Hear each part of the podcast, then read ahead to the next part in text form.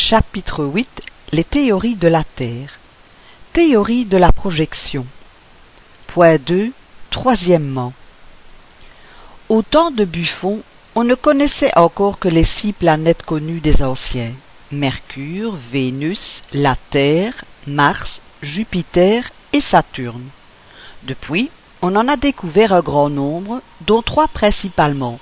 Junon, Cérès, Pallas, ont leur orbite inclinée de 13, 10 et 34 degrés, ce qui ne s'accorde pas avec l'hypothèse d'un mouvement de projection unique. Quatrièmement, les calculs de Buffon sur le refroidissement sont reconnus complètement inexacts depuis la découverte de la loi du décroissement de la chaleur par M. Fourier. Ce n'est pas 74 000 années qu'il a fallu à la Terre pour arriver à sa température actuelle, mais des millions d'années. Cinquièmement, Buffon n'a considéré que la chaleur centrale du globe sans tenir compte de celle des rayons solaires. Or, il est reconnu aujourd'hui, par des données scientifiques d'une rigoureuse précision fondée sur l'expérience, qu'en raison de l'épaisseur de la croûte terrestre, la chaleur interne du globe n'a, depuis longtemps, qu'une part insignifiante dans la température de la surface extérieure. Les variations que cette atmosphère subit sont périodiques et dues à l'action prépondérante de la chaleur solaire. Voir chapitre 7, numéro 25. L'effet de cette cause étant permanent, tandis que celui de la chaleur centrale est nul ou à peu près, la diminution de celle-ci ne peut apporter à la surface de la Terre des modifications sensibles. Pour que la Terre devint inhabitable par le refroidissement général, il faudrait l'extinction du Soleil. Théorie de la condensation. Point 3.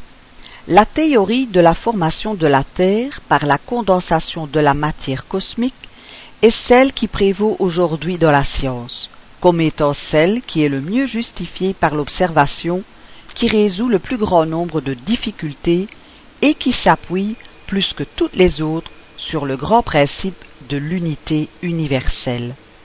C'est celle qui est décrite ci-dessus, chapitre 6, Uranographie générale. Ces deux théories, comme on le voit, aboutissent au même résultat. L'état primitif d'incandescence du globe la formation d'une croûte solide par le refroidissement, l'existence du feu central et l'apparition de la vie organique dès que la température la rend possible. Elle diffère néanmoins par des points essentiels et il est probable que, si Buffon eût vécu de nos jours, il aurait eu d'autres idées. La géologie prend la Terre au point où l'observation directe est possible son état antérieur, échappant à l'expérimentation, ne peut être que conjectural. Or, entre deux hypothèses, le bon sens dit qu'il faut choisir celle qui est sanctionnée par la logique et qui concorde le mieux avec les faits observés. Théorie de l'incrustation. Point 4. Nous ne mentionnons cette théorie que pour mémoire, attendu qu'elle n'a rien de scientifique mais uniquement parce qu'elle a eu quelques retentissements en ces derniers temps et qu'elle a séduit quelques personnes. Elle est résumée dans la lettre suivante. Dieu, selon la Bible, créa le monde en six jours, quatre mille ans avant l'ère chrétienne. Voilà ce que les géologues contestent par l'étude des fossiles et les milliers de caractères incontestables de vétusté qui font remonter l'origine de la Terre à des millions d'années. Et pourtant l'Écriture a dit la vérité et les géologues aussi.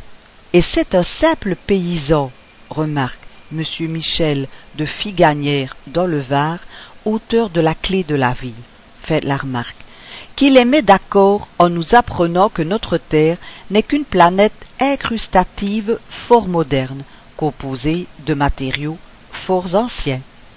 Après l'enlèvement de la planète inconnue, arrivée à maturité ou en harmonie avec celle qui existait à la place que nous occupons aujourd'hui, l'âme de la Terre reçut l'ordre de réunir ses satellites pour former notre globe actuel selon les règles du progrès en tout et pour tout.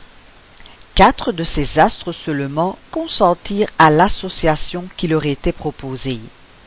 La Lune seule persista dans son autonomie, car les globes ont aussi leur libre arbitre. Pour procéder à cette fusion, l'âme de la Terre dirigea vers les satellites un rayon magnétique attractif qui cataleptisa tout leur mobilier végétal, animal et hominal qu'ils apportèrent à la communauté. L'opération n'eut pour témoin que l'âme de la terre et les grands messagers célestes qui l'aidèrent dans ce grand œuvre, en ouvrant ces globes pour mettre leurs entrailles en commun. La soudure opérée, les eaux s'écoulèrent dans les vies laissées par l'absence de la lune. Les atmosphères se confondirent et le réveil ou la résurrection des germes cataleptisés commença. L'homme fut tiré en dernier lieu de son état d'hypnotisme et se vit entouré de la végétation luxuriante du paradis terrestre et des animaux qui paissaient en paix autour de lui. Tout cela pouvait se faire en six jours avec des ouvriers aussi puissants que ceux que Dieu avait chargés de cette besogne. La planète Asie nous apporta la race jaune, la plus anciennement civilisée, l'Afrique, la race noire, l'Europe, la race blanche, et l'Amérique, la race rouge. La Lune nous eût peut-être apporté la race verte ou bleue. Ainsi, certains animaux dont on ne trouve que les débris n'auraient jamais vécu sur notre terre actuelle, mais auraient été apportés d'autres mondes disloqués par la vieillesse. Les fossiles que l'on rencontre dans des climats où ils n'auraient pu exister ici-bas vivaient sans doute dans les zones bien différentes, sur les globes où ils sont nés. Tels débris se trouvent au pôle chez nous, qui vivaient à l'équateur chez eux. Point 5. Cette théorie a contre elle les données les plus positives de la science expérimentale, outre qu'elle laisse tout entière la question d'origine qu'elle prétend résoudre. Elle dit bien comment la Terre se serait formée, mais elle ne dit pas comment se sont formés les quatre mondes réunis pour la constituer. Si les choses s'étaient passées ainsi, Comment se ferait-il qu'on ne trouve nulle part les traces de ces immenses soudures allant jusqu'aux entrailles du globe? Chacun de ces mondes apportant ses matériaux propres, l'Asie, l'Afrique, l'Europe, l'Amérique, aurait chacune une géologie particulière différente, ce qui n'est pas. On voit au contraire d'abord le noyau granitique uniforme d'une composition homogène dans toutes les parties du globe, sans solution de continuité. Puis, les couches géologiques de même formation, identiques dans leur constitution, partout superposées dans le même ordre, se continuant sans interruption d'un côté à l'autre des mers, de l'Europe à l'Asie, à l'Afrique, à l'Amérique et réciproquement.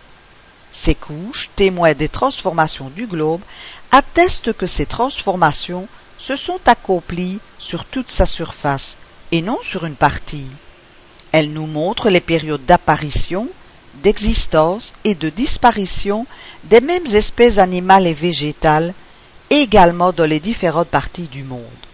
La faune et la flore de ces périodes reculées marchant partout simultanément sous l'influence d'une température uniforme, changeant partout de caractère à mesure que la température se modifie.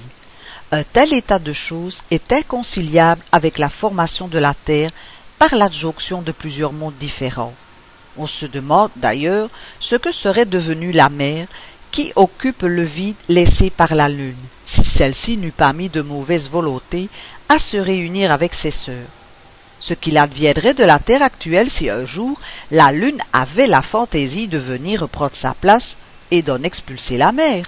Point 6. Ce système a séduit quelques personnes parce qu'il semblait expliquer la présence de différentes races d'hommes sur la Terre et leur localisation. Mais puisque ces races ont pu germer sur des mondes séparés, pourquoi n'auraient-elles pu le faire sur des points divers d'un même globe? C'est vouloir résoudre une difficulté par une difficulté bien plus grande. En effet, avec quelque rapidité et quelque dextérité que soit faite l'opération, cette adjonction n'a pu se faire sans secousse violente. Plus elle a été rapide, plus les cataclysmes ont dû être désastreux. Il semble donc impossible que des êtres simplement endormis du sommeil cataleptique aient pu y résister, pour se réveiller ensuite tranquillement. Si ce n'était que des germes, en quoi consistait-il? Comment des êtres tout formés auraient-ils été réduits à l'état de germes Il resterait toujours la question de savoir comment ces germes se sont développés à nouveau.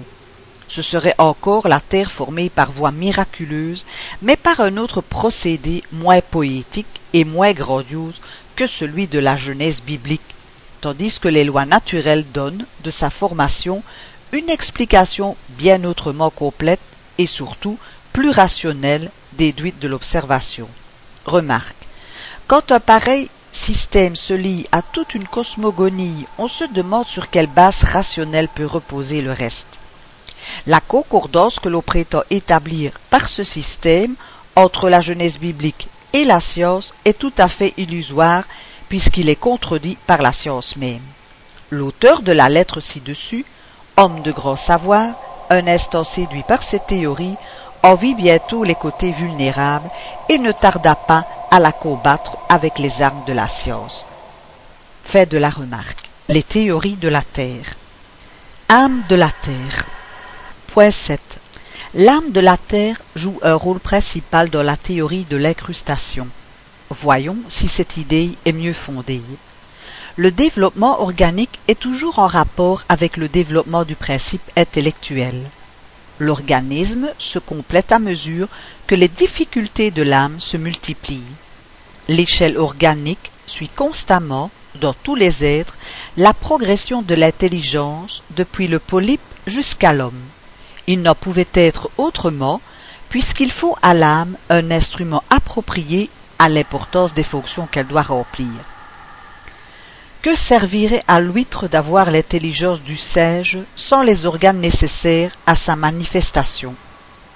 Si donc la terre était un être animé, servant de corps à une âme spéciale, en raison même de sa constitution, son âme devrait être encore plus rudimentaire que celle du polype, puisque la terre n'a pas même la vitalité de la plante, tandis que, par le rôle qu'on attribue à cette âme, on en fait un être doué de raison et du libre arbitre le plus complet. Un esprit supérieur, en un mot, ce qui n'est pas rationnel, car jamais esprit n'eût été plus mal partagé et plus emprisonné. L'idée de l'âme de la terre, entendue dans ce sens, doit donc être rangée parmi les conceptions systématiques et chimériques. Par l'âme de la terre, on peut entendre, plus rationnellement, la collectivité des esprits chargé de l'élaboration et de la direction de ces éléments constitutifs, ce qui suppose déjà un certain degré de développement intellectuel. Ou mieux encore, l'esprit auquel est confiée la haute direction des destinées morales et du progrès de ses habitants, mission qui ne peut être dévolue qu'à un être éminemment supérieur en savoir et en sagesse. Dans ce cas, cet esprit n'est pas, à proprement parler, l'âme de la terre, car il n'y est ni incarné ni subordonné à son état matériel. C'est un chef préposé à sa direction, comme un général est préposé à la conduite d'une armée. Un esprit, chargé d'une mission aussi importante que celle du gouvernement d'un monde, ne saurait avoir de caprice, où Dieu serait bien imprévoyant de confier l'exécution de ses lois à des êtres capables d'y contrevenir par leur mauvais vouloir. Or, selon la doctrine de l'incrustation, ce serait le mauvais vouloir de l'âme de la Lune qui serait cause que la Terre est restée incomplète. Il y a des idées qui se réfutent d'elles-mêmes. Voir revue de septembre 1868, page 261.